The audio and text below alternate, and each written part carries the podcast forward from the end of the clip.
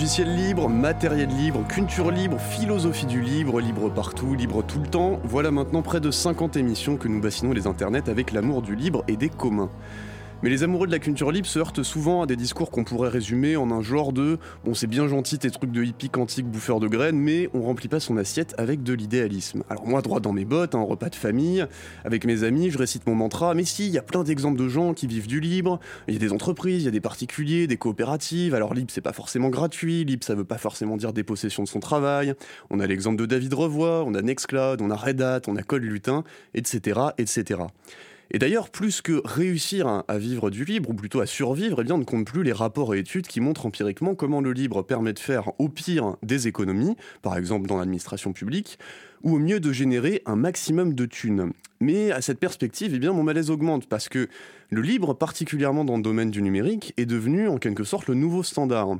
Les grands méchants GAFAM sont parmi les plus gros contributeurs de projets libres, tels que le noyau Linux. Il est bien loin le temps où Microsoft nous expliquait que le libre était le cancer du logiciel. Donc de fait, aujourd'hui, on ne peut plus s'imposer technologiquement sans faire du libre. Ou alors c'est devenu l'exception plutôt que la règle. Le libre est aujourd'hui une voie possible pour l'hégémonie. L'hégémonie se convertit en pouvoir et le pouvoir se convertit très bien en argent. Alors la question aujourd'hui n'est plus de savoir si on peut faire de l'argent avec du libre, parce qu'on peut, mais plutôt si on peut inscrire le libre dans un modèle économique soutenable. En effet, l'échec du capitalisme de marché et la destruction méthodique des écosystèmes qui l'accompagnent nous forcent à imaginer d'autres alternatives, et n'en déplaise aux apôtres du capitalisme vert, il me semble que durabilité et croissance seront à jamais irréconciliables. Alors, est-ce que pour faire du libre soutenable, on a pour seule alternative de bricoler avec son RSA, d'avoir un job alimentaire ou de se résigner, de s'inscrire dans la logique du toujours plus de fonctionnalités pour que ça se vende.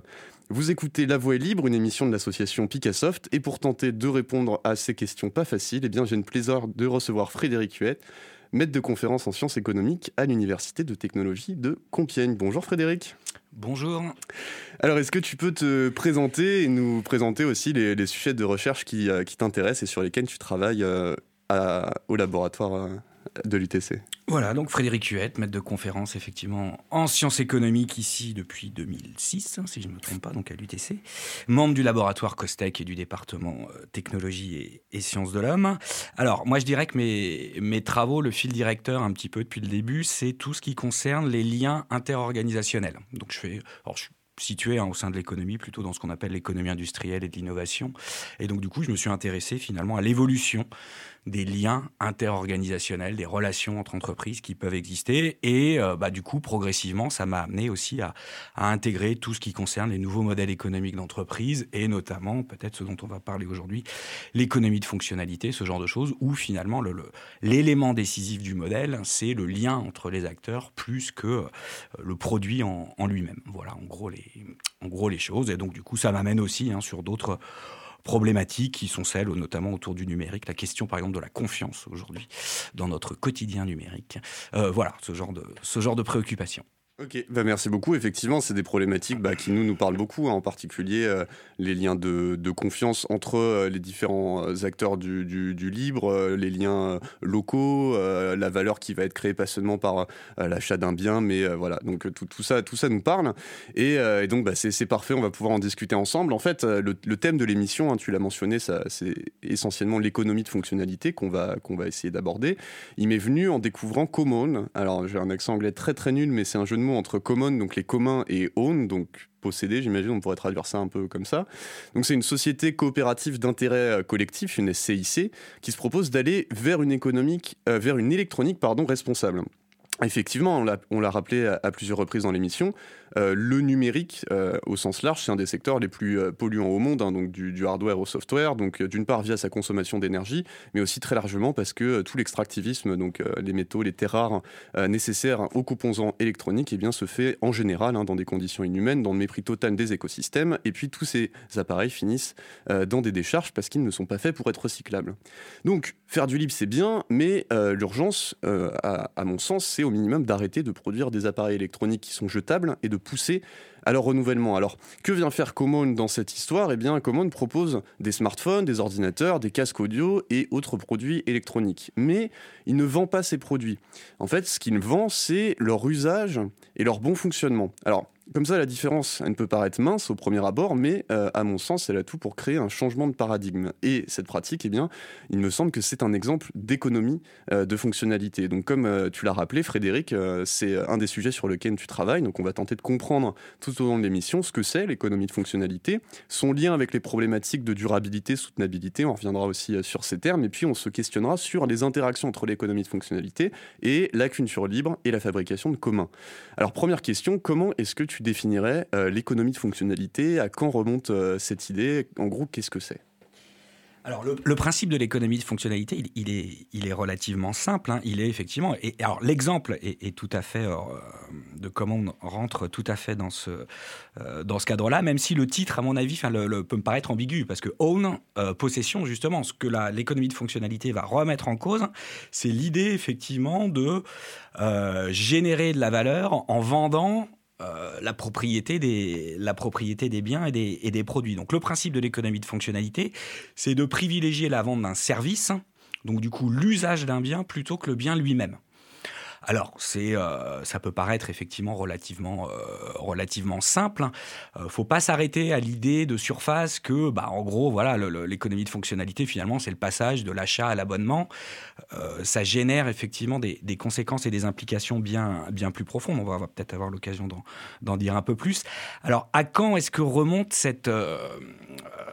ce modèle? Je crois que les, premiers, euh, les premières définitions, alors les anglo-saxons parlent de service économie, ça, uh-huh. révèle aussi euh, quelque chose. Hein. c'est dans les années euh, dans les années 80 et le contexte dans lequel cela se fait, c'est qu'en gros on voit là des économies qui se mondialisent de plus en plus, des nouveaux acteurs, des pays notamment à faible coût de main d'œuvre arriver et donc qui sur la production de biens très standardisés de niveau de gamme relativement élevé, sont très très compétitifs par rapport aux acteurs historiques. Hein. et donc il y a besoin de réinventer le modèle, de retrouver de la compétitivité. Et donc du coup, là, l'idée pour certains acteurs, ça va être de dire effectivement, bah, on va plus effectivement se contenter de vendre des biens très standardisés, on va vendre plutôt un service, des solutions finalement à nos, euh, à nos utilisateurs. Donc du coup, il y a quand même l'idée derrière l'économie de fonctionnalité au départ d'une montée en gamme.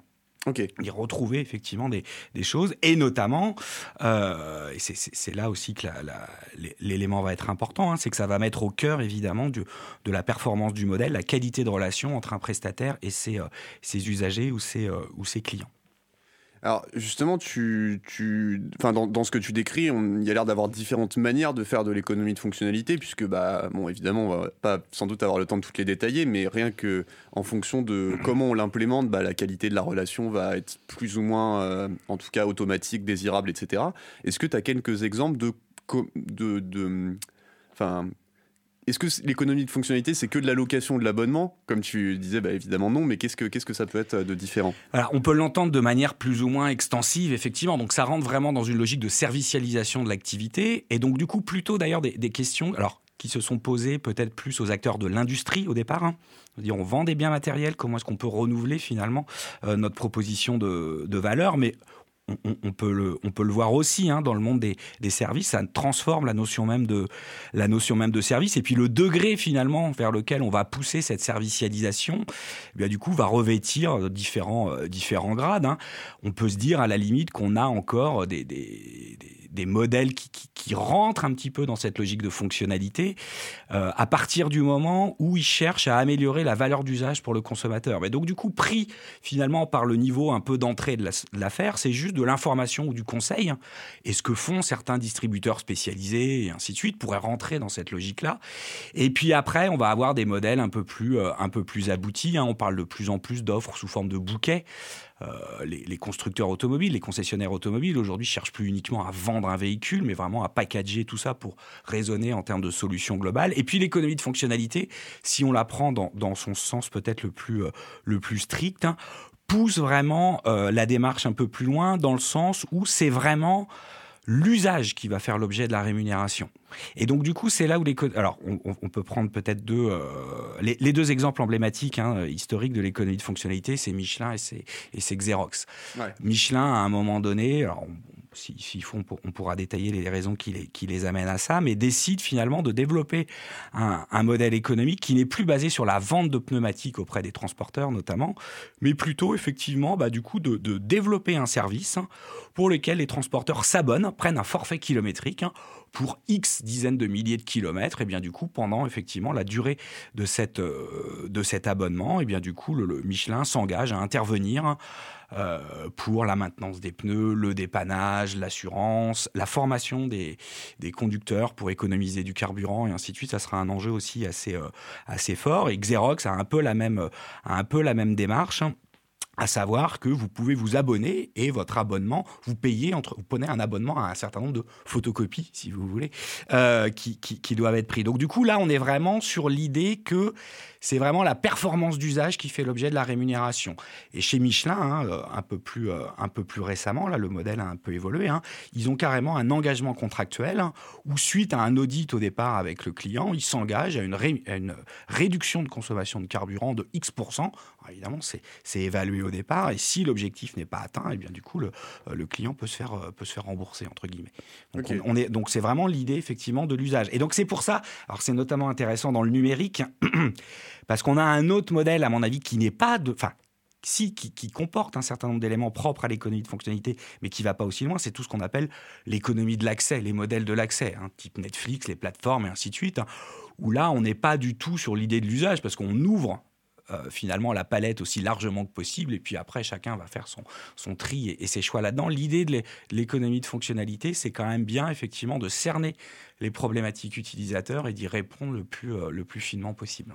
D'accord, donc pour toi, tout ce qui concerne, euh, par exemple, le, streaming vidéo euh, en ligne, et, euh, Amazon Prime, Netflix, etc., ça rentre pas vraiment dans l'économie de fonctionnalité dans la mesure où il n'y a pas un rapport privilégié qui s'établit entre les usagers et les producteurs. Voilà, c'est-à-dire que, alors évidemment, il y a quand même l'idée derrière ces modèles d'accès euh, et bien du coup de, privilégier la valeur d'usage et de monétiser une valeur d'usage et pas une possession, une propriété, comme c'était le cas quand on va acheter des CD ou des DVD. Finalement, c'est les nôtres, on en est propriétaire, on les regarde, on les regarde pas, on les prête, on les prête pas.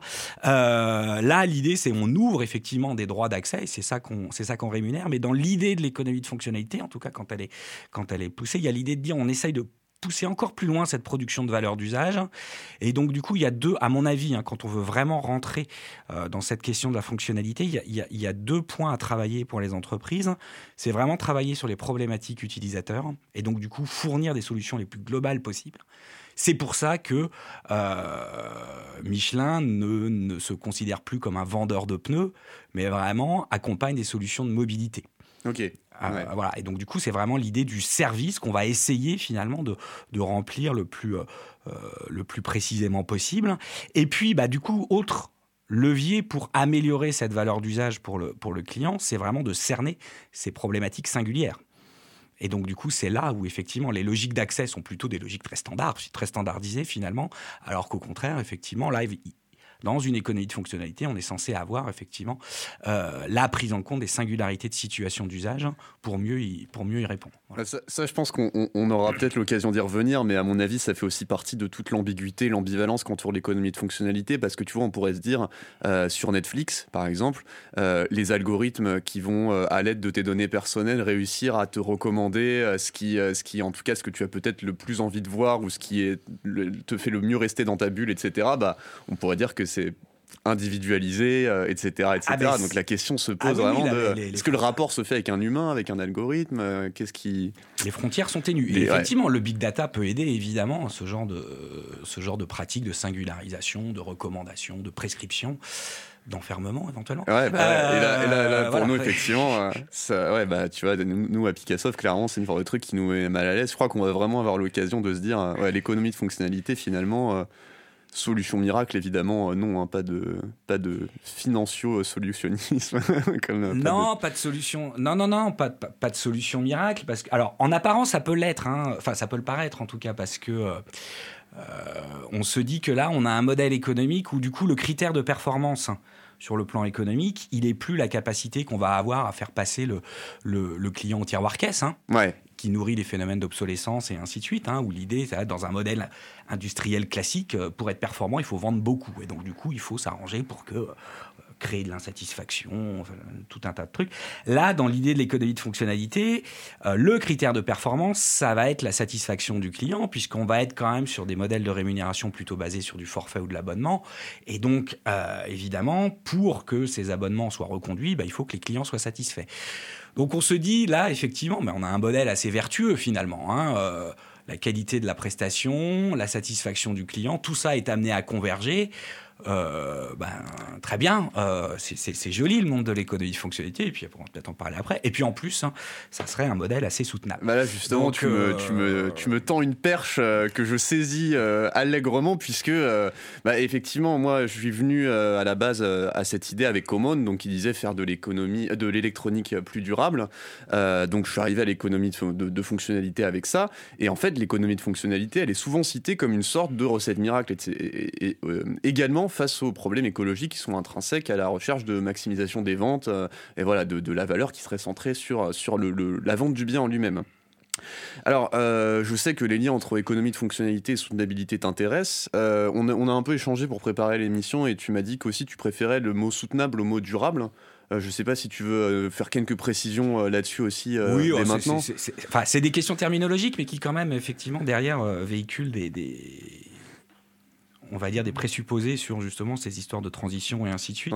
Le terme de durabilité, il est peut-être un peu réducteur dans le sens où il porte en lui l'idée que la finalité, ça serait la durée en tant que telle. Mhm. Euh, et donc, on s'arrangerait effectivement en rationalisant, en rationnant et ainsi de suite sur les, sur les, euh, sur les ressources naturelles et ainsi de suite pour que les choses puissent durer, comme si c'était la finalité finalement en soi. Quand on voit la situation actuelle, on peut se dire qu'effectivement, hein, du confinement, du truc, ça peut être durable. Hein. Est-ce que c'est soutenable? C'est beaucoup moins, enfin, beaucoup moins sûr. Euh, parce que derrière l'idée de soutenabilité, effectivement, il y a aussi l'idée de ce qu'entend, pour des ingénieurs ou des producteurs, hein, qu'est-ce qu'on veut soutenir?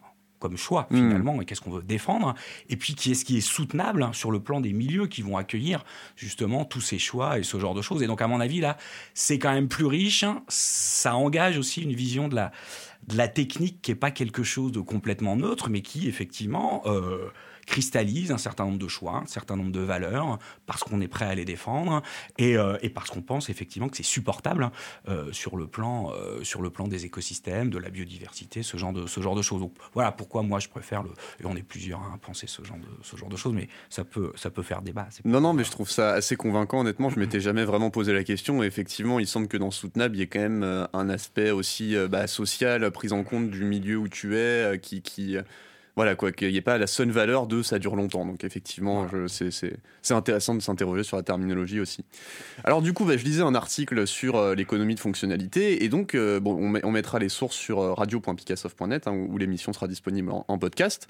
Et cet article expliquait, donc je vais, je vais le citer, que dans l'économie de fonctionnalité, les produits n'apparaissent plus comme de simples moyens, comme des intermédiaires dans un processus visant à délivrer une fonction, euh, au lieu d'être l'objet central de la négociation. Donc puisque c'est désormais le producteur qui conserve la propriété euh, des objets, donc la responsabilité, euh, ces objets deviennent donc une forme de capital que le producteur a tout intérêt à gérer sérieusement et efficacement. Leur valeur économique ne résidant plus dans leur valeur d'échange, il va devoir s'intéresser non plus seulement à leur prix de revient, mais au coût global du service rendu qui prend également en compte leur phase de fonctionnement, de maintenance ou encore de traitement en fin de vie. Et puisque c'est désormais lui qui supporte ces coûts et qui n'est pénalisé en cas de panne, il va devoir ainsi abandonner l'approche industrielle traditionnelle qui repose sur la production en masse de produits à obsolescence programmée et s'orienter vers des modes de conception et de production qui maximisent la fiabilité, la durée de vie opérationnelle et la sobriété de ces supports fonctionnels. Alors là, en lisant ça, je me dis, oh, c'est incroyable, vraiment, on a trouvé euh, euh, la solution euh, à, ce, capitalisme destructeur. Et puis, alors mieux encore, plus tard dans l'article, l'article explique que cette transition donc de la valeur d'échange, hein, où, le, prix de revient est le seul prix important, à une valeur d'usage, implique une modification fondamentale du rapport entre le producteur et, le consommateur. D'ailleurs, Frédéric, tu, tu l'évoquais. Donc, je recite l'article. Au lieu d'être antagonistes, leurs intérêts, donc ceux du consommateur et du producteur, tendent en effet euh, désormais à converger.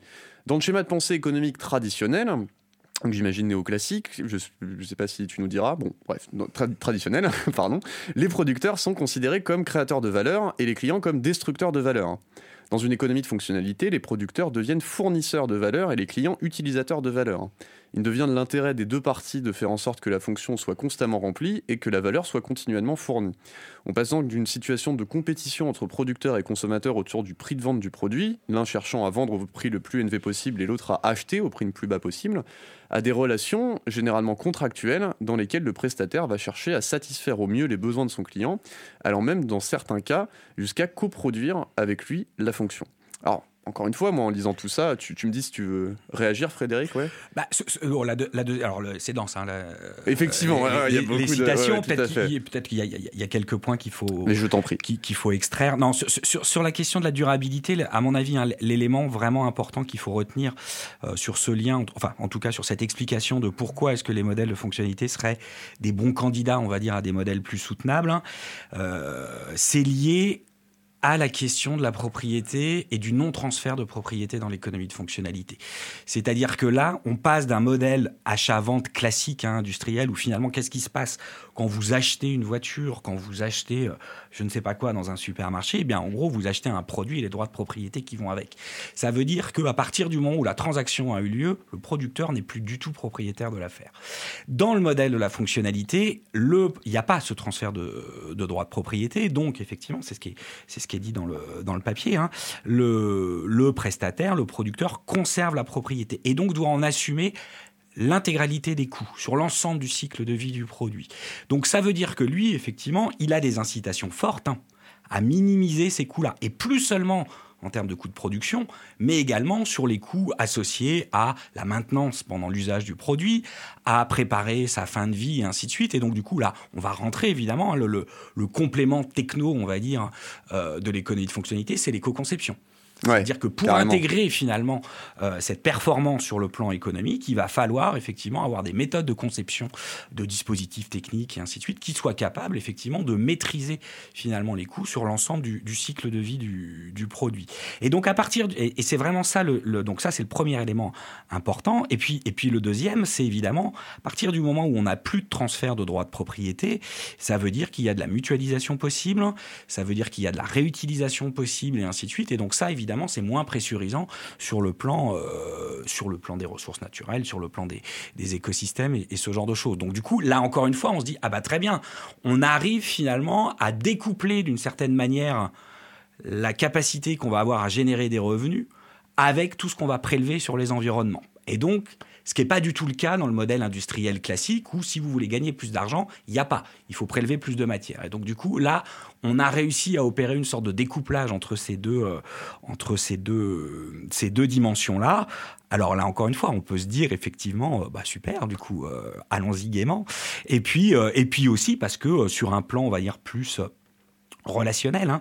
Euh, effectivement, peut-être que les relations producteurs-utilisateurs seraient peut-être moins conflictuelles hein, ou moins antagonistes, effectivement, parce que là, il y a une forme de convergence qui pourrait, qui pourrait s'établir. Donc ça, c'est très joli sur le papier, et, à mon avis, c'est des pistes euh, super, super intéressantes. Il faut pas non plus les idéaliser sur la question euh, relationnelle, notamment. Hein. L'économie de fonctionnalité peut aussi très bien se prêter à des phénomènes de clientèle captive. C'est-à-dire que euh, la, dépendance qui peut s'installer à un fournisseur peut être là et donc du coup on peut être amené à renouveler finalement hein, un forfait ou un abonnement par manque d'alternative par accumulation finalement d'un certain nombre de pratiques d'usage qu'on a eu qui fait qu'il faudrait renoncer aussi à, tout ça. Donc du coup, faut pas non plus idéaliser, euh, idéaliser l'affaire, mais effectivement, il y, a des, il logiques intéressantes. Et puis après, sur le plan, euh, sur le plan de la soutenabilité, L'ennemi, on va dire, et de tous ces modèles, hein, c'est vrai de l'économie de fonctionnalité, et puis plus globalement de tout ce qu'on peut appeler l'économie, euh, l'économie circulaire, hein, c'est tout ce qu'on va appeler les externalités négatives ou les effets rebonds. Et euh, alors là, ça mérite peut-être une petite explicitation. Euh, c'est-à-dire qu'on a des nouveaux comportements associés à ça. Finalement, on est utilisateur de, de biens et, sans, en être le, sans en être le propriétaire. Mais du coup, ça peut générer des effets de débord hein, non maîtrisés non anticipés. Alors des exemples, hein, il y en a quand on fait des entretiens. je peux prendre des, des, exemples un petit peu, un petit peu rigolos imaginons par exemple, alors ça c'est des, quelqu'un qui m'avait raconté ça, effectivement, qui avait renoncé à la voiture individuelle hein, pour effectivement un service d'autopartage, hein, habitant en région parisienne, posséder son propre véhicule était un surcoût euh, énorme et ces services d'autopartage répondaient à ces, à ces usages. Hein. Et il disait, puis c'est quand même vachement bien parce que je me suis pas mis un crédit euh, avec une voiture à rembourser. J'ai un petit abonnement mensuel que je paye. Je fais des économies, c'est super. Tous les week-ends, je pars avec ma copine visiter une capitale d'Europe. voilà, typiquement. Donc, du coup, c'est ça qu'on appelle les, les, effets rebonds. C'est vraiment, effectivement, l'idée de dire localement ou de manière ciblée, ça peut avoir des vrais avantages attention à ce que ça peut générer effectivement derrière. Et c'est la maîtrise de ça qui devient, à mon avis, l'enjeu pour avoir effectivement des modèles, euh, des modèles plus soutenables. On a aussi un autre phénomène hein, qu'on constate, et, à mon avis qui devrait préoccuper aussi les, les, euh, les ingénieurs, c'est euh, le rapport au produit qu'on a quand on n'en est pas le propriétaire. Ouais, ouais, ouais, carrément. Donc de la dégradation accélérée de matériel et ainsi de suite. Hein. Il suffit de voir les, les Vélib ou leurs successeurs. Hein. Ouais, les trottinettes électriques, voilà, ce, genre de, ce genre de choses. Et donc du coup, il faut aussi là que dans, la, que dans la conception des produits, je pense qu'il y a un vrai enjeu autour de ça. On travaille à des, à des problématiques d'appropriation sans être propriétaire des biens pour éviter justement euh, pour, que les gens ne prennent pas soin finalement de ce, ce matériel-là. Voilà. et donc du coup là, il y, a un vrai, euh, il y a un vrai enjeu. Et c'est là aussi où on va avoir hein, des, des, euh, des, clivages entre entre est-ce que vraiment l'économie de fonctionnalité est un bon modèle plus soutenable, alternatif, on va dire, au, au, modèle classique. Et là, la rupture qui s'opère, euh, elle, elle, est, euh, elle est liée au fait que, en gros, les tenants de l'économie de fonctionnalité, euh, dans, ces questions de transition écologique et, ainsi de suite, vont mettre en avant l'idée que c'est pas le capitalisme en lui-même qui est remis en cause dans ses fondements, c'est sa déclinaison fordiste, industrielle, hein, qu'on a mmh. connue beaucoup mmh. dans les 30 Glorieuses. Là, l'idée, c'est de dire l'économie de fonctionnalité reste compatible finalement avec une accumulation capitaliste, mais c'est une croissance d'un autre type, hein. c'est une accumulation d'un autre, euh, d'un autre type et plus sobre. Voilà. Et évidemment, les critiques plus radicales euh, sur ces questions de transition diront non, non, mais ouais, ouais, mais ça reste effectivement basé sur une logique d'accumulation et de croissance. Et à ce titre-là, c'est pas suffisant. Il faut effectivement casser plus radicalement finalement le fonctionnement de nos, systèmes économiques et donc euh, je sais pas, décroissance, ce genre de choses, enfin, des modèles qui vont peut-être prendre les choses de manière plus, euh, plus alternative ou alors plus, plus hybride. Hein. Vous avez parlé des, des, communs et de ce genre de choses. Évidemment, là aussi, il y a des. Voilà alors bah, merci beaucoup pour, euh, pour tous ces éléments. Effectivement, là, on se rend compte à quel point c'est une question complexe et à quel point, euh, euh, en effet, l'économie de fonctionnalité qui, quand on en parle pour la première fois, en tout cas quand, comme elle revient beaucoup, un peu plus, j'ai l'impression, sur le devant de la scène, même dans le grand public, par rapport aux questions de durabilité qui sont un peu plus sur le devant de la scène aussi, ça a l'air vraiment, comme on l'a vu, d'être implacable dans le sens où, comment dire, le l'utilisateur et le producteur sont en quelque sorte incités à coopérer pour que ça se passe le mieux possible pour tout le monde, alors que euh, bah, on voit bien que jusqu'à maintenant, par exemple, euh, les intérêts économiques euh, des producteurs de téléphones portables sont antagonistes à ceux des, des, utilisateurs qui voudraient, à mon sens, les garder le plus longtemps possible. Je pense pas qu'il y ait vraiment grand monde qui de base ait envie de, de jeter son téléphone tous les ans. Après, ça c'est encore, oh, c'est des questions vraiment compliquées. Bon. Bah, oui, enfin c'est compliqué, c'est intéressant. Faut pas oublier que dans les, dans les, enfin pour moi, le, dans les phénomènes d'obsolescence, hein, euh, une dimension cruciale. Et alors évidemment, quand on raisonne en tant qu'ingénieur, on voit plus l'obsolescence sur sa dimension technique. Hein. La puissance de l'obsolescence, elle repose beaucoup sur le marketing quand même. Oui, oui, très certainement. Capacité à faire rentrer les téléphones portables comme des produits de mode, parce que finalement, finalement c'est ça. C'est ça qui crée l'incitation aussi au, renouvellement des, au renouvellement des produits. Il n'y a pas que la dimension euh, technique en fait, non, ça c'est très de clair. l'histoire. Donc, euh, Mais là, là, pour le coup, c'est une histoire. Euh, je, moi, à mon, avis, enfin, tout, ça marche beaucoup sur une histoire d'imaginaire, hein, de ce qui est désirable, de, de, dans quels imaginaires on vit, et donc dans ces imaginaires, qu'est-ce qui crée du, du, désir? Et donc là Enfin, tu vois, même dans, dans la science-fiction, dans les œuvres de culture, euh, dans le marketing, enfin, toute cette création d'imaginaire. Donc, peut-être qu'il y a, même si c'est un peu abstrait, il y a aussi une, euh, une clé pour euh, pourquoi est-ce que dans certains cas, l'économie de fonctionnalité va fonctionner, enfin, fonctionner, va être, va permettre d'être plus soutenable et dans d'autres pas forcément, bah, peut-être parce que ce rapport entre le, le rapport entre producteur et, et utilisateur peut-être devrait être emprunt euh, d'un imaginaire, d'un futur désirable, et pas juste de euh, quelque chose qui est pratique. Enfin, tu vois, si on reprend l'exemple euh, des trottinettes électriques que, j'avais noté, bon, je dirais que on peut dire que c'est un peu de l'économie de fonctionnalité. Tu, loues en quelque sorte l'usage d'une trottinette, voilà quoi. Que, enfin, j'ai l'impression que c'est un peu ça. Mais euh, location de très courte durée, t'as pas du tout l'impression, tu, tu te l'appropries absolument pas, ça finit pas mal dans les canals. derrière ça, on a un fond d'ubérisation, donc avec des, personnes qui sont là la nuit pour les, pour les ramasser, les remettre à des endroits, c'est complètement invisibilisé. on est sur des startups qui, qui font des levées de fonds et qui sont toujours pas rentables après, après des années, plein qui meurent, qui, dans des logiques hyper prédatrices. Donc là, on a du mal à voir euh, tous les jolis trucs qu'on a euh, potentiels, tu vois, de, l'économie de fonctionnalité. Euh. Bah, ah ouais, alors il y, a plein de choses peut-être sur lesquelles réagir là-dessus. Alors effectivement, c'est pour moi un peu l'ambiguïté, c'est-à-dire qu'on a là un modèle économique, encore une fois, qui, qui attaque plutôt cette question-là de manière un peu micro modèle économique d'entreprise, éventuellement on raisonne à l'échelle territoriale, c'est quand même beaucoup ça l'économie de l'économie de fonctionnalité. Mais donc du coup, euh, si on veut limiter ces effets rebonds, toutes ces externalités négatives et ainsi de suite, l'idée c'est de dire ouais mais ça ne peut pas rester sur une réflexion micro, il faut que ce mmh, soit pris dans des mécanismes institutionnels qui vont permettre finalement de limiter ces effets-là, qu'on n'ait pas des reports effectivement de, euh, bah, de pollution euh, ailleurs ou ce genre, de, ce genre de choses.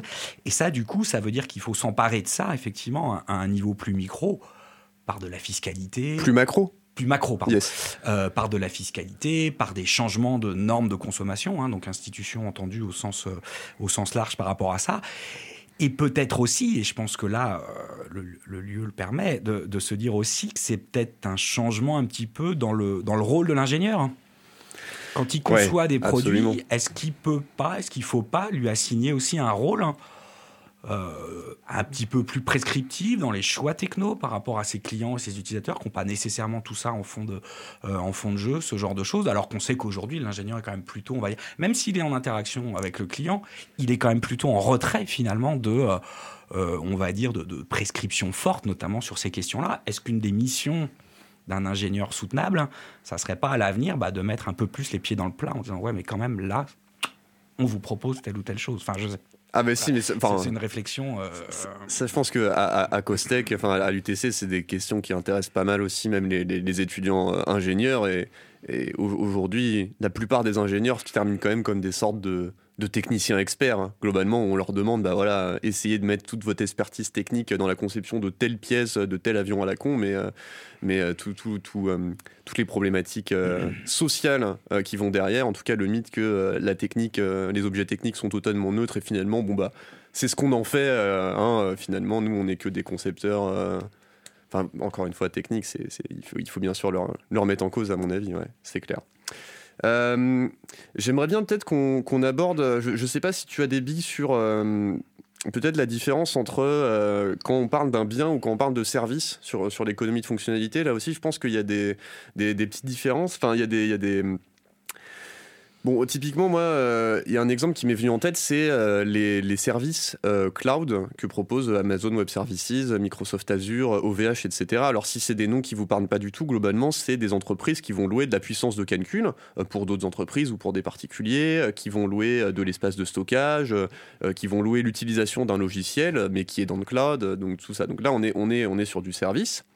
et Ici, c'est indépendant d'un matériel spécifique. Ça veut dire qu'on ne te loue pas un ordinateur, on te loue un service sur n'importe quel ordinateur dans un data center, mais ce, qu'on te loue, c'est le service. Euh, mais le matériel, il existe, hein, celui qui fait tourner euh, ce service, évidemment, et dans les faits, eh bien, lui, il est très très souvent euh, remplacé pour satisfaire aux exigences de, résilience et de performance qui sont vendues aux clients à travers ces, bah, ces bouquets de services. Donc euh, ensuite, une fois que le matériel il est remplacé, bon bah ils trouvent preneur sur le marché de l'occasion où il y a des fournisseurs de cloud plus low cost qui les achètent et qui proposent à leur tour des, prestations cloud, etc. Mais là du coup, on se trouve dans quelque chose qui pour pour moi relève de l'économie de fonctionnalité, mais qui est complètement euh, compatible avec la production euh, exponentielle de matériel électronique, complètement invisibilisé. Hein. On parlait des data centers dans l'émission avec Guillaume Carnino il y a quelques semaines, et donc voilà, là il me semble qu'on est dans un dans un contexte où on a de l'économie de fonctionnalité, mais où, euh, niveau soutenable, c'est pas euh, tip top, quoi. On a pas mal redécouvert, j'ai l'impression que derrière tous les services numériques, il y a des infrastructures matérielles absolument gigantesques, énergivores et tout ça. Alors effectivement, Guillaume en parle sûrement beaucoup mieux que moi. Euh, oui, bah, encore une fois, hein, ça montre... Alors, on, pourrait hein, discuter fonctionnalité ou pas sur ce genre de, de, services qui sont assez génériques hein, finalement. Mais euh, effectivement, et l'idée, encore une fois, là, ce que ça met en évidence, à mon avis, dans les limites du modèle, c'est l'idée de dire, bah oui, parce que l'économie de fonctionnalité, là, elle est prise de manière très circonscrite, très localement, sur un service proposé à des, à des clients. Et derrière, l'écosystème qui permet ce, ce, service-là, ben finalement, lui, il n'est pas repensé. Et donc, du coup, c'est encore une fois cette idée de passage, euh, micro, méso, macro, pas mazo. voilà, donc du coup, on est effectivement, pour moi, c'est ce genre de questions que ça, que ça soulève, effectivement, derrière, euh, derrière tout ça. Et euh, parce que derrière le évidemment, euh, on, voit souvent hein, euh, ce, côté très serviciel du numérique, mais évidemment, il y a tout le côté hard, hein, euh, les infrastructures, effectivement, qui, permettent finalement ces, trucs-là. Et, je crois que, alors moi, je ne suis, pas, je suis pas spécialiste, mais je crois qu'il y, a de plus en plus de, travaux hein, qui montrent effectivement la croissance de, de l'empreinte carbone, notamment de tous, ces, de tous ces nouveaux services numériques et ainsi de suite, qui croient de manière beaucoup plus rapide que, que d'autres. Oui, bah ça, ça, il y, a beaucoup de débats là-dessus, mais que ce soit la consommation électrique euh, des, data centers euh, ou de toute façon les effets rebonds qui sont dus au fait que plus les data centers sont performants euh, énergétiquement parlant, bah plus on va, plus, il va avoir tendance à, se créer. Enfin, je veux dire, la, 5G, elle est plus performante énergétiquement parlant, mais du coup, on va pouvoir en foutre un peu plus. Bon. Après, c'est des questions que je maîtrise pas totalement, mais c'est le genre d'effet rebond. Euh. C'est évidemment les, les, les, les progrès, peut-être, en termes de consommation d'énergie, euh, d'efficacité, de, transfert de données, de débit, et ainsi de suite, génèrent nécessairement des nouveaux services. Hein. la 5G va vraiment. Enfin, on a beaucoup posé le problème de la 5G sur le plan euh, sanitaire, hein. sur le plan écologique, il, il, va falloir le poser aussi. Enfin, il l'est déjà un peu, mais on voit bien évidemment que toute cette accélération, cette fluidité dans le transfert de données et ainsi de suite, va permettre soit l'intensification de nouveaux services. Avant l'antenne, on parlait un petit peu de véhicules autonomes. Hein. On voit bien pourquoi est-ce que des acteurs comme Netflix, euh, Amazon sont intéressés aussi par le véhicule autonome. C'est qu'il va falloir occuper finalement le, le, conducteur qui ne conduit plus. Et donc, du coup, bah, là, il y a du contenu à, à diffuser. Mais voilà, donc tout ça intensifie un certain nombre de services peut-être déjà présents, on va en créer de nouveaux objets connectés et ainsi de suite. Et donc, du coup, évidemment, euh, et encore une fois, l'idée d'avoir euh, une vision plus, une approche peut-être plus macro et des cadres de pensée plus macro autour de cette, euh, de cette économie de fonctionnalité. Et donc d'interroger, évidemment, alors c'est toujours compliqué ça, mais, quels sont nos, entre guillemets, vrais besoins? Alors, je suis pas très à l'aise de pas, très commode de parler, euh, de parler comme ça, mais on voit bien l'intuition derrière. Effectivement, il y a quand même l'idée de, de, re-questionner cette, euh, ces couches supplémentaires de services qu'on propose et ainsi de suite, pour, plus de sobriété. Bah, tout à fait. Là, on peut faire un clin d'œil à, Stéphane Croza qui, euh, qui, qui nous parle, enfin, qui qui développe un peu le concept d'ataraxie numérique euh, ces derniers temps, où effectivement il, s'agit de euh, se poser, au moins se poser la question de, euh, de, de ses besoins, de ce qu'on souhaite, de ce qu'on a envie.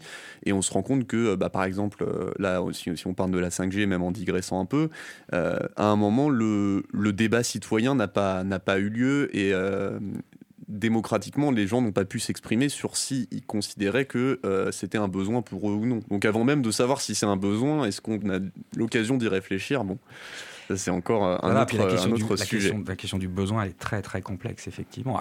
Un, des points d'entrée de l'économie de fonctionnalité, et c'est aussi ça peut-être que par rapport au, libre hein, qu'il faut, qu'il faut avoir en tête, c'est euh, comment se crée la valeur dans l'économie de fonctionnalité? C'est justement en partant un peu de l'hypothèse que les besoins ne sont jamais là, préexistants.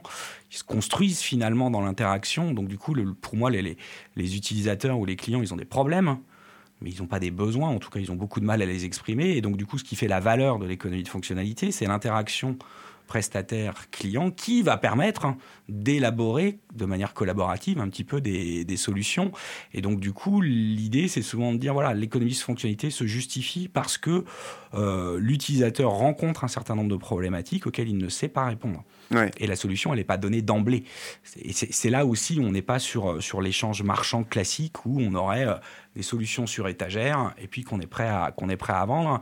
Là, l'idée, c'est d'identifier souvent, et c'est en ça que ça singularise la relation, mais d'identifier les problématiques et de les travailler de manière, euh, de manière collaborative. Et dans les modèles du livre, moi, dans les quelques exemples que j'ai pu voir, hein, de, on dit plus société de services en ingénierie informatique, on dit entreprise de services du numérique. Ouais, c'est ça, exactement. donc il y a quand même de plus en plus hein, aujourd'hui qui, qui, qui, font leur développement sur du libre. Ouais, tout à fait. Qui monétisent pas leur code en lui-même. Ouais. Par contre, ils monétisent l'amont et l'aval de cette activité-là, à savoir l'étude des besoins avec le client, la formation, l'actualisation, et c'est ça qui fait l'objet des, revenus. Absolument. Bah, je te propose de revenir euh, là-dessus dans la deuxième partie de l'émission. Alors en attendant, euh, on va faire une petite pause musicale et euh, on va écouter une musique évidemment comme d'habitude sous licence Creative Commons. Donc ce sera Paris la nuit du groupe Virtual Friend, un groupe électropop originaire de Neuchâtel. Je crois que je prononce bien en Suisse, j'espère. Donc c'est en Creative Commons by SA et ça a été déniché sur le site Au bout du fil. Bonne écoute et à tout à l'heure.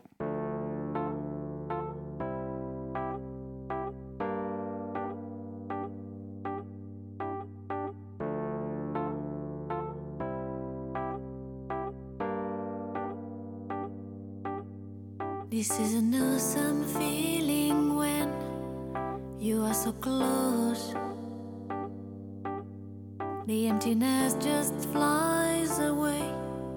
You console all. If we could stop the time right now, we feel the night is upon us. We fall in you.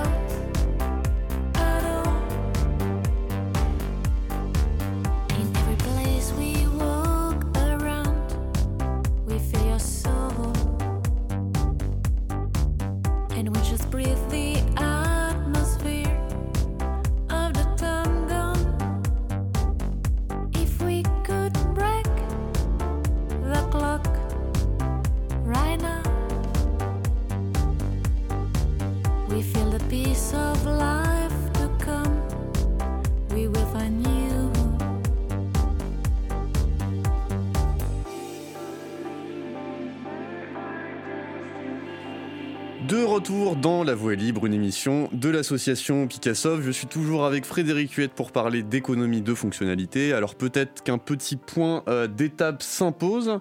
Euh, je me propose de le faire et puis euh, Frédéric, tu me corriges si je dis des bêtises.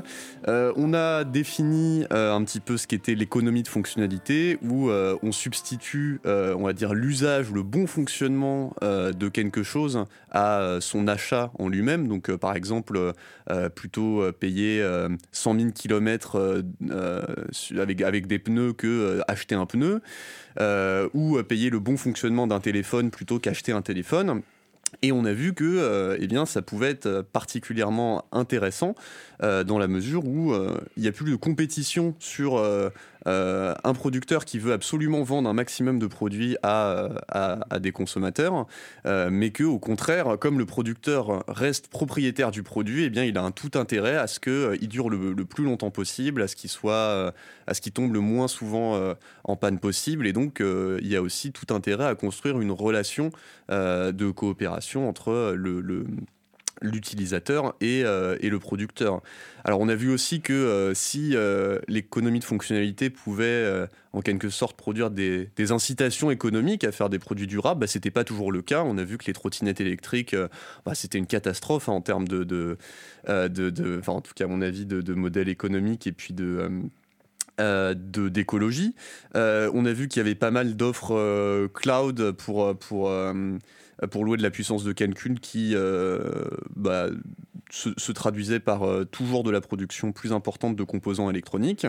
Et donc, euh, finalement, ce que tu nous as dit, Frédéric, c'est que quand on prend euh, l'économie de fonctionnalité et juste son principe, mais qu'on l'intègre dans un système de production qu'on n'essaie pas du tout de remettre en question et qu'on pense du coup pas du tout au niveau macro, euh, eh bien ça va pas forcément déboucher vers quelque chose qui est plus soutenable et qu'en définitive cette définition très restreinte de l'économie de fonctionnalité bah, s'intègre bien dans le système capitaliste qui récupère très bien ce genre d'initiative. Enfin, Comme d'habitude. c'est une de ses propriétés. Hein. exactement. oui, tout à fait. Donc voilà, je pense que si, si t'as rien à rajouter, c'est à peu près euh, en très très gros euh, ce qu'on s'est dit pendant la première partie euh, de l'émission. Et donc sur cette deuxième partie de l'émission, ben moi j'aimerais qu'on revienne un petit peu sur l'économie de fonctionnalité, maintenant qu'on l'a qu'on a bien, enfin qu'on a esquissé en tout cas ses propriétés, et sur le libre, parce que quand même dans la voie libre c'est un des sujets, bien sûr, le sujet qui nous intéresse. Alors justement moi. ce qui m'a semblé intéressant avec, commande, donc euh, l'exemple introductif euh, que, que je prenais, euh, ou du coup euh, vous savez, des, le, bon fonctionnement de, smartphones, de casque audio, etc. C'est là que je vois une synergie possible avec le libre. Donc pour revenir sur cet exemple introductif, par exemple, commande propose de louer le bon fonctionnement de Fairphone. Les Fairphone, pour euh, celles et ceux qui connaissent pas, donc c'est des smartphones qui se veulent éthiques, qui se veulent durables et qui se veulent facilement réparables. Donc de l'extraction où là on, on, est dans des mines où les personnes travaillent dans des conditions humaines avec des méthodes qui, qui sont pas trop dégueulasses. Euh, beaucoup moins dégueulasses en tout cas que, que, ailleurs, euh, avec euh, de la production de pièces détachées et des, on va dire ils sont ils sont démontables très facilement les gens peuvent changer la batterie l'appareil photo etc etc et puis on est sur une éco-conception y compris au niveau du fait qu'il n'y ait pas d'obsolescence programmée ni logiciel ni matériel et donc, il me semble que dans ce cas-là, c'est justement parce que Fairphone propose des pièces détachées et que la réparation est facile qu'il euh, n'y a pas d'intérêt, euh, par exemple pour Common, euh, euh, même économique. Alors, ah oui, pardon, parce que ça vient. On, parlait d'un possible effet rebond. Euh, par exemple, même si on se concentre que sur la durabilité, le fait qu'un produit soit durable, c'est que bah, Command pourrait se dire Ok, j'assure la réparation de mes Fairphone, mais je les envoie en Chine parce que ça me coûte vraiment pas cher. Je les fais réparer là-bas, je les récupère. Et, et c'est un peu absurde parce que tout le trajet, c'est quand même hyper polluant. Donc voilà, la durabilité, c'est pas forcément un facteur non plus c'est pas le seul facteur de la soutenabilité. Et donc là, justement, comme Fairphone nous propose des pièces détachées, que c'est facilement réparable, que l'utilisateur lui-même peut réparer son truc, bah, il n'y a plus aucun intérêt, même économique, à aller faire cette réparation à l'autre bout de la planète. Et donc là, on peut créer plus facilement encore du lien entre euh, bah, par exemple Common et ses utilisateurs. Et donc on peut imaginer que là, dans le cas de matériel libre, c'est-à-dire dont les plans sont accessibles et réutilisables par tout le monde, eh ben, c'est plus facile d'effectuer la réparation soi-même. Euh, en fait, on a plus de chances de connaître quelqu'un qui connaît quelqu'un qui saurait nous aider à réparer notre truc, hein, comme, nous, bah, chez, chez Picassoft, les gens de l'UTC nous connaissent, on peut les aider à réparer leur PC, à utiliser nos services, etc plutôt que d'être face à une boîte noire où seul le constructeur euh, du smartphone ou du produit, eh bien, il a le droit et les connaissances pour le réparer. Donc là, il faudrait effectivement l'expédier en Chine ou risquer de casser euh, son truc. Euh, donc de manière générale, même si là c'est pas le sujet de l'émission, on sait que le libre peut aider à faire durer euh, le matériel électronique. Donc pour du matériel libre, ça libère les possibilités de réparation, ça fluidifie la circulation des connaissances et ça permet de créer des groupes d'entraide locaux. Donc c'est aussi quelque chose d'important pour euh, une économie de fonctionnalité vertueuse. Et puis par rapport au logiciel libre, bah, du fait que son code soit ouvert, euh, bah, il permet à la communauté de le maintenir inconditionnellement pour que bah, le code continue de tourner sur du matériel ancien. Donc on peut penser à, Windows qui abandonne euh, ses anciennes versions et force quasiment tous les utilisateurs à faire les mises à jour. Or, comme les mises à jour nécessitent plus de euh, puissance de calcul, eh bah, les utilisateurs sont obligés à se dire ah bah mon matériel est obsolète, je vais le changer. Même quand, quand celui-ci fonctionne encore très bien, la même logique s'applique pour évidemment euh, les smartphones euh, et les applications, etc. Et euh, on a des exemples, bah, des systèmes d'exploitation qui sont basés sur Linux, qui s'installent très bien sur de vieilles machines, qui tournent avec fluidité, justement parce que la communauté a la maîtrise sur le logiciel et, ne subit pas les évolutions forcées par un éditeur qui serait obsédé par la nécessité du changement, hein, cette caricature du progrès, qu'il faudrait que ce soit tout le temps nouveau, vendre, etc. Donc bref, tout ça pour dire que en général, dans le libre, les utilisateurs qui ont bénéficié d'une solution ou les contributeurs qui l'ont développée, ben, en général, ils souhaitent en faire bénéficier le plus grand nombre sans forcément objectif commercial. Donc, il ne s'agit pas pour eux de marchandiser la connaissance, mais d'en faire bénéficier les autres. Euh, donc, euh, alors bah, je vais encore lire une, énième longue citation, désolé, mais dans un papier sur l'économie de fonctionnalité, justement, je lisais un passage qui me faisait penser euh, au libre et au commun. Donc, il nous dit l'opérationnalisation de l'économie de fonctionnalité ne nécessite pas forcément que la fonction d'usage qui vient en remplacement d'un produit soit vendue. Elle peut aussi faire l'objet d'échanges qui se situent en dehors de la sphère du marché typiquement euh, de formes de mutualisation de biens et de services fondées sur la réciprocité, ce que les anthropologues et les sociologues qualifient aussi de don contre don. Nous voyons dans cet oubli une preuve de la myopie des sociétés capitalistes qui, aveuglées par la prévalence actuelle du marché, tendent à occulter les modes d'échange non marchands, c'est-à-dire ne s'effectuant pas sur la base d'un prix résultant de la rencontre entre l'offre et la demande. Ces formes d'intégration comptent pourtant parmi les plus anciennes alors que le marché autorégulateur n'a pour sa part occupé pendant longtemps qu'une place très marginale dans les échanges entre individus. Donc moi, ça m'a interpellé parce que ça m'a fait vachement penser au libre. Hein. Donc pour être plus concret, on peut rattacher euh, cette citation euh, au libre en disant que bah, une personne met à disposition un code ou les plans d'un matériel, donc de manière libre, qui sont utilisables par tout le monde, et en échange, eh va obtenir euh, les, contributions de ses utilisateurs qui vont améliorer la fiabilité, l'efficacité, etc. de son code ou de ses plans. Alors, est-ce que pour toi, dans ce cadre, on peut toujours parler d'économie euh, de fonctionnalité, ou bien là, c'est quand même quelque chose de, plus large euh, Voilà, qu'est-ce que ça t'inspire euh, tout ça? Alors, on va, à mon avis, ça va, ça va quand même un petit peu, un petit peu au-delà. Mais pour revenir sur ce qui, sur ce qui vraiment serait une, problématique liée à, cette question de fonctionnalité, effectivement, derrière cette idée de réparabilité, il y a un vrai enjeu. C'est-à-dire qu'à partir du moment où on a, encore une fois, hein, le, les coûts supportés par, par un seul acteur, producteur euh, du, service, évidemment, il y a une incitation à, diminuer ces coûts-là et donc du coup faciliter la réparabilité, éventuellement par l'utilisateur lui-même, ce qui finalement allège, le, allège les coûts de maintenance pour le, euh, pour le prestataire. Il y a un élément aussi important qu'il faut avoir en tête qu'on avait mis en, en évidence avec... Euh, avec d'autres collègues, c'est de se dire attention, des produits durables, donc qui auraient une durée de vie plus longue, euh, peuvent se retrouver finalement pénalisés sur le plan des performances. Pensons à des produits qui ont des batteries. On sait qu'on fait des progrès en termes d'autonomie des batteries. Si la batterie a une durée de vie très longue, qu'on arrive à la maintenir en vie, mais qu'elle ne peut pas bénéficier des progrès réalisés depuis, ça va créer de la frustration. C'est pas forcément bon non plus sur le plan environnemental. Donc il y a l'idée aussi à côté de cette réparabilité de travailler à ce qu'on avait appelé de l'upgradabilité, hmm. c'est-à-dire concevoir des produits pour lesquels les mises à jour soient possibles sans foutre tout le produit à la poubelle. Quoi. Et donc du coup ça aussi c'est des éléments extrêmement importants parce que du coup à un moment donné là la durée de vie du produit pourrait être l'ennemi même de euh, euh, bah, du coup de son acceptation par un public, par euh, par des consommateurs et ainsi de suite. Donc du coup là il y a un vrai enjeu effectivement par rapport à ça. Et puis ce que mettent en avant aussi hein, un certain nombre de travaux sur l'économie de fonctionnalité, c'est quand on, quand on le met explicitement dans la définition, cet enjeu de soutenabilité, c'est aussi de réancrer territorialement le service. Alors, on se dit par rapport, par exemple, à cet exemple du, euh, du recyclage qui serait fait des produits, ainsi de suite, il y a peut-être un enjeu de réactivité aussi on a souvent tendance à dire que sur le plan de l'emploi, la fonctionnalité, ça peut être intéressant parce que finalement, ça nécessite hein, euh, bah, du coup de l'interaction réactive. Et donc, la présence, l'ancrage territorial peut être un bon moyen finalement de reterritorialiser un petit peu euh, l'activité, mais je suis pas sûr effectivement que, euh, que ça fasse tout. Et puis alors après, évidemment, quand on rentre dans une logique de d'ouverture, effectivement, de partage des connaissances et ainsi de suite, comme c'est le cas dans le, dans le libre, on rentre, à mon avis, et c'est pas du tout antagoniste, hein, euh, mais dans une dimension qui est celle de l'économie de contribution.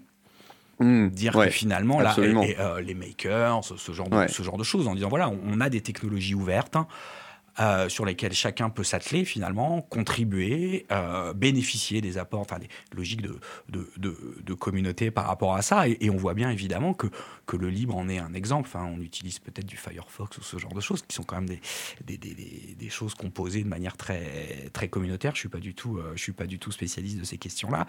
Mais évidemment, la question que ça pose toujours derrière, c'est de se dire oui, mais ces modèles-là, euh, comment est-ce qu'on fait finalement qu'ils reviennent pas? Et, on, tu as cité l'exemple de l'ubérisation et ainsi de suite. Hein.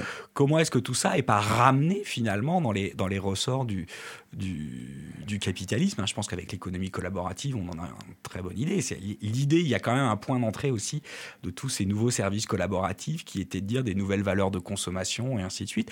Et on voit bien comment est-ce que tout ça est complètement digéré finalement euh, euh, dans, les, dans, dans, la logique financiarisée du capitalisme et ainsi de suite, hein, les, licornes et tout ce qu'on veut là par rapport à, par rapport à tout ça. Bah, est-ce qu'il ne faut pas aussi se poser la question de se dire, bah oui, mais tous ces contributeurs, là, tous ces makers, comment est-ce qu'ils vivent hein? Et ça pose évidemment l'idée d'institutions peut-être un petit peu alternatives hein, au mécanisme du marché du travail et ainsi de suite. Et là, euh, on peut se poser la question d'un revenu universel, par exemple, à partir du moment où on contribue finalement euh, au développement, à la, production de connaissances au sein d'une société globalement.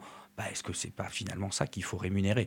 Là, je laisse un point d'interrogation ah bah, par, rapport à ça, mais laissons-le parce que là, c'est vrai qu'on a, on a euh, pas. Mais, mais c'est une question euh, fascinante. Enfin, en tout cas, on en arrive. J'en arrive aussi à cette question en général en, en conclusion, c'est que effectivement, développer euh, par exemple des solutions libres, puisque là on parle de libre, c'est vraiment rendre un service euh, à, la, société et euh, augmenter la, la, bah, là on parlait de durabilité, la durée de vie de, tout un tas de produits et, et, rentrer dans des systèmes où on voit mal comment marchandiser la, connaissance qui a été produite, mais qui pourtant, ou même estimer la valeur de ce qui a été produit. Alors, cela étant dit, on a aussi des exemples, hein, et, on avait écrit un article avec Hugues Choplin sur la, sur la question bah d'une d'une petite entreprise qui, qui, qui, était spécialisée dans la production de logiciels scientifiques. Et qui en gros faisait cohabiter deux modèles économiques, hein, le modèle très industriel, hein, entre guillemets à la Microsoft, hein, on développe des logiciels très standards. Et puis en gros, hein, l'idée, c'est d'inonder le marché avec ça. C'est des produits sur lesquels on a une faible marge, on essaye d'en vendre le plus possible. Et puis, il y avait, et, euh, l'idée, et c'est en ça aussi qu'un l'économie de fonctionnalité, c'est une logique de montée en gamme. Et donc, du coup, c'est euh, un peu le. C'est pas le même tarif hein, pour les clients qui doivent, qui doivent payer. L'idée, c'était de dire là, on va avoir un autre modèle. On développe en libre, donc on va pas vendre de licence. Par contre, euh, on va être à l'écoute vraiment euh, des problématiques clients, on va vraiment développer du sur-mesure pour eux. Et donc, du coup, ce qui va faire l'objet de la facturation ou de la monétisation, c'est pas le codage en lui-même, hein. c'est tout l'accompagnement qu'on aura eu en amont pour bien cerner leurs problématiques, euh, leur proposer un certain nombre de choses, les faire réagir et ainsi de suite, et puis les accompagner en aval, hein.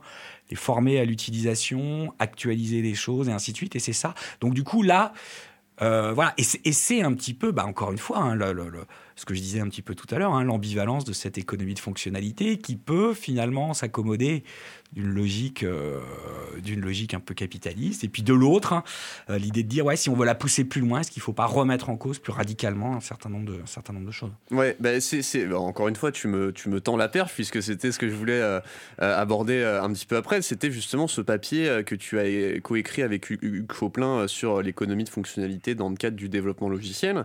Parce que juste avant, on a vu que l'économie de fonctionnalité en général, enfin en tout cas moi, mon, mon opinion, c'est qu'elle a tout intérêt à s'appuyer sur des outils libres puisque bah, ça permet de mieux faire circuler la connaissance, d'avoir des circuits de réparation à l'échelle locale, de l'entraide, d'augmenter la durée de vie des produits. Donc voilà, sous certaines conditions, mais, c'est des propriétés très intéressantes pour une économie de fonctionnalité qui se voudrait soutenable, du moins.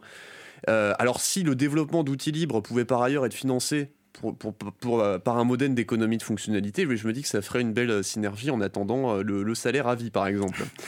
Euh, et donc voilà, donc aussi dans, ce papier, donc tu as parlé de cette première entreprise qui vendait des logiciels scientifiques. Il y a aussi une deuxième entreprise qui, qui produit euh, du logiciel libre, euh, mais qui, euh, grâce à son, son, bouquet d'accompagnement sur mesure, de support, d'aide à l'installation qu'elle va fournir à des structures voilà, qui ont vraiment besoin de cette expertise, de ce savoir-faire, va réussir à financer la production d'outils qui, par ailleurs, sont libres. Et effectivement, bah, un logiciel, il peut très difficilement se penser en dehors d'une relation de, coopération, parce que les besoins initiaux, bah, ils évoluent, souvent ils sont même pas correctement définis. Euh, c'est ce qu'on retrouve au cœur de, la philosophie agile euh, à l'œuvre dans le développement logiciel, donc qui va en gros privilégier l'adaptation aux spécifications qui sont figées, puisque bah voilà, hein, on ne sait jamais exactement ce dont on a besoin, les technologies évoluent très vite, etc. Mais plus encore, bah, ici, la relation entre euh, les développeurs de logiciels et les usagers, eh bien, elle est elle-même porteuse de valeur, mais elle va aider à préciser, à faire évoluer la solution. Alors là, j'avais prévu de vous citer, mais bon, puisque vous êtes, tu es devant moi, je vais, vais pas paraphraser, paraphraser ton papier, mais est-ce que tu peux, peut-être nous expliquer un peu plus ce qui est intéressant dans le fait ici que euh, la, relation soit porteuse de valeur et nous dire ce que tu appelles cette économie de la coopération? Ouais, alors, on n'était pas, euh, on n'avait pas travaillé sur cet exemple-là par rapport à l'économie de fonctionnalité au départ. Là, on, essayait de, dénicher un petit peu des, exemples pour, pour mesurer un petit peu l'évolution du métier d'ingénieur. Ok. Et notamment, ça c'était intéressant parce que du coup, quand on bascule dans ces, euh, dans ces logiques-là, le, le, rôle de l'ingénieur, hein, il est en, on va dire, en étroite interaction avec le client, ce qui n'est pas le cas dans les modèles industriels. Hein. Et, encore une fois, ça existe et ça a existé, ça existe encore dans le, dans le monde du numérique. Hein. Je pense que des modèles comme Microsoft et ainsi de suite ne hein, sont pas des modèles de euh, coopération forte entre les clients et, Microsoft. On est sur un modèle industriel où effectivement on, a des versions très standards des choses et puis on inonde la planète avec, avec ça. Là, l'idée était, euh, était effectivement différente. Euh, et donc du coup, pourquoi est-ce qu'on parlait de coopération? C'est parce que justement, les solutions et l'objet même de ce qui va être finalement euh, produit pour le client n'étaient pas donnés préalablement à la mise en relation. Hmm. C'est-à-dire que là, on avait un client qui arrive effectivement, alors avec euh, évidemment, hein, la situation elle est un peu euh, circonscrite, délimitée, il a un certain nombre de problèmes. Hein il a une vision un petit peu de, euh, grosso modo, ce qu'il souhaiterait, euh, ce qu'il souhaiterait avoir. Tout ça est formalisé dans un espèce de cahier des charges. Mais c'est bien dans l'interaction que la solution va émerger. Et donc du coup, et là, je sais plus, euh, j'ai plus les chiffres en tête, hein, mais l'indicateur un peu parlant, c'était de dire, bah, si on compare le cahier des charges final ou en tout cas les, fonctionnalités développées effectivement au final avec ce qui était pressenti au départ, hein, il n'en reste plus beaucoup. Et donc ça montre bien effectivement l'idée là, on est bien dans une logique d'action collective hein, hmm.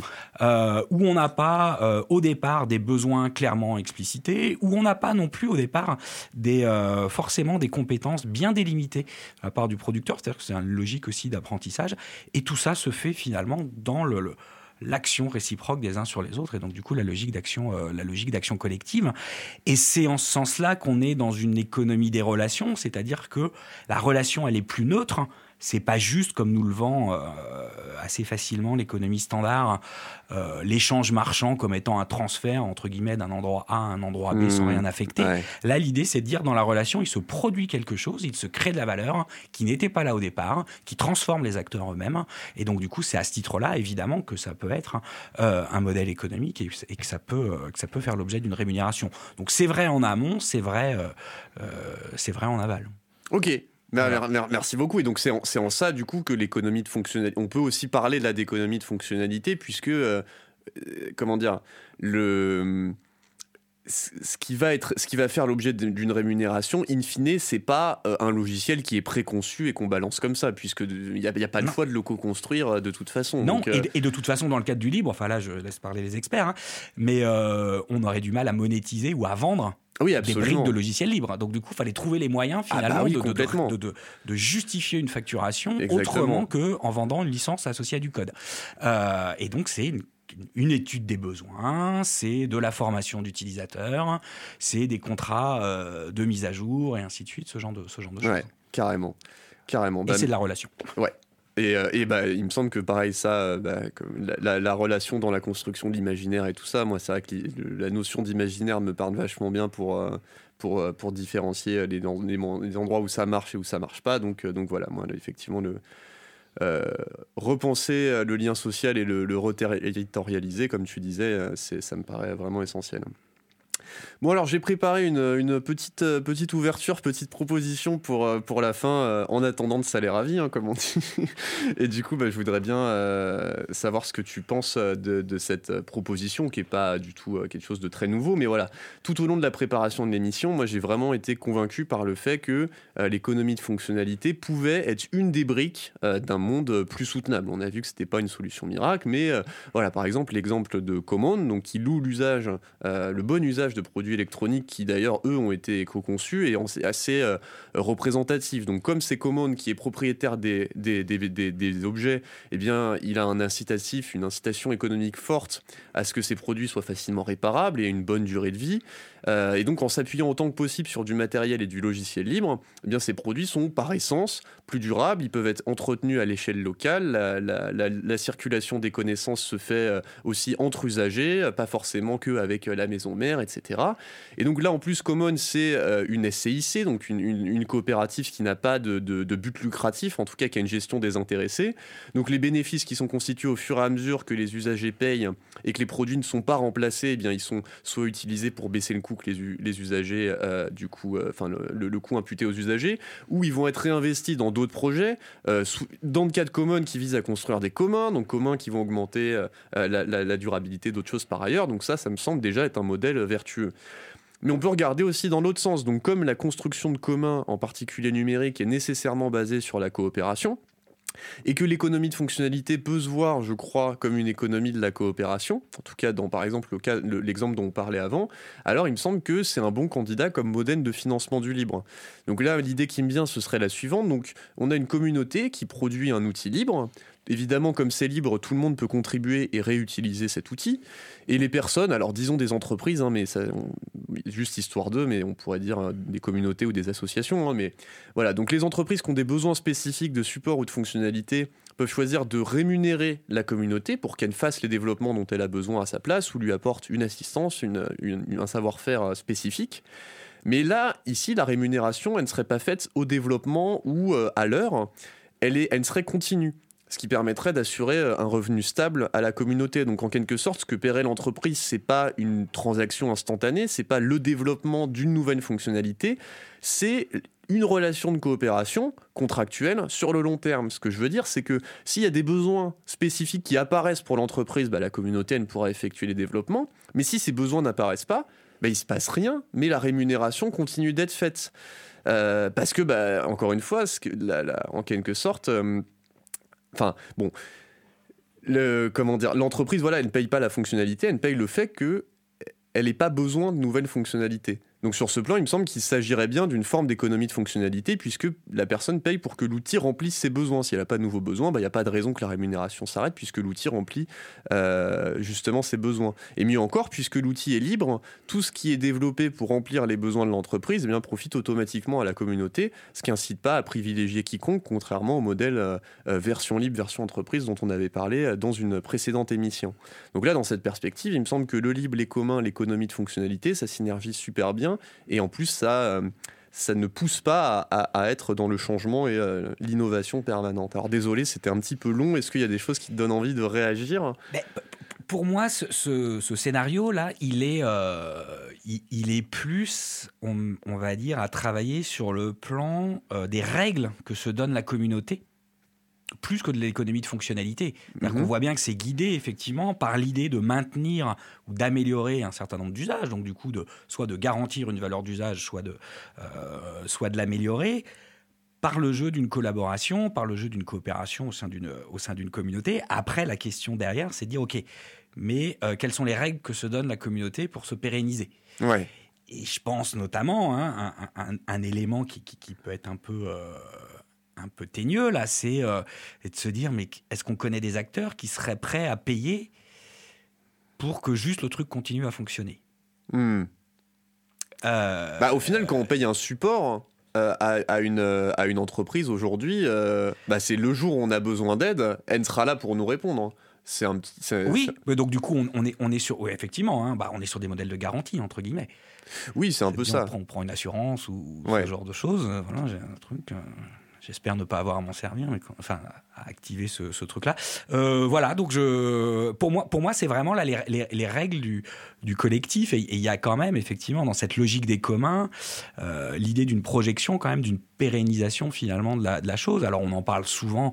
Euh, moi, je suis pas un grand spécialiste, hein, mais des communs autour des, milieux naturels et ainsi de suite. Et donc l'enjeu, c'est bien effectivement de permettre à la communauté qui vit de ces communs, euh, bah, du coup, de tirer, euh, de tirer ses, revenus et, de pouvoir valoriser tout ça, tout en préservant effectivement les, choses dans la, dans la durée pour les communs numériques, je suppose que c'est un peu le même, la même problématique. Hein.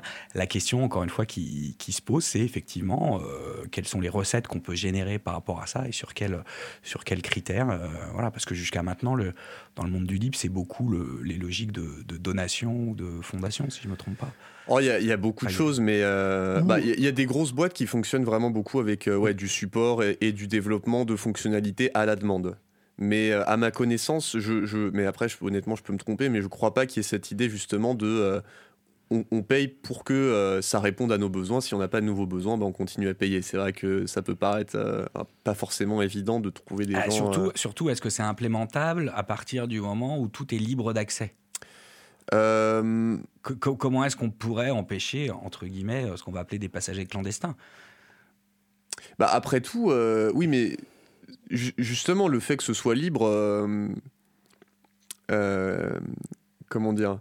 En soi, tout le monde est libre de l'utiliser. C'est plus que le jour où j'ai un problème ou quelque chose que j'arrive pas bien à, installer sur mon ordinateur, une fonctionnalité qui, euh, qui manque un petit peu, étant donné que j'ai pas l'expertise euh, peut-être technique euh, pour le faire et que bah, la communauté a pas forcément non plus l'envie de faire ce développement pour moi s'il en a pas besoin. Et bien ce jour-là, contractuellement, je pourrais demander à la communauté de le faire, puisque par ailleurs, je lui assure un revenu qui lui laisse le temps de ici et là. Mais après, effectivement, ça demande à, les, règles de gouvernance, comme dans tous les communs, demandent à être vraiment bien réfléchies. Pour moi, le, fond du, problème, il est, il est celui-là, effectivement. Absolument.